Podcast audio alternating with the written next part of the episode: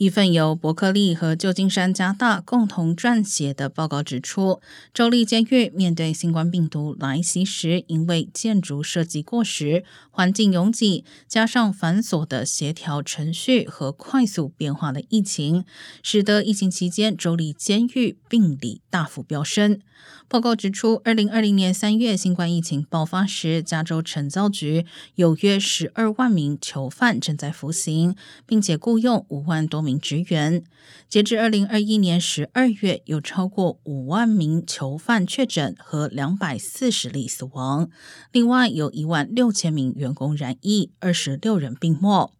报告建议，决策官员应该优先释放感染病毒的高风险囚犯，加强狱内接种和通风设施。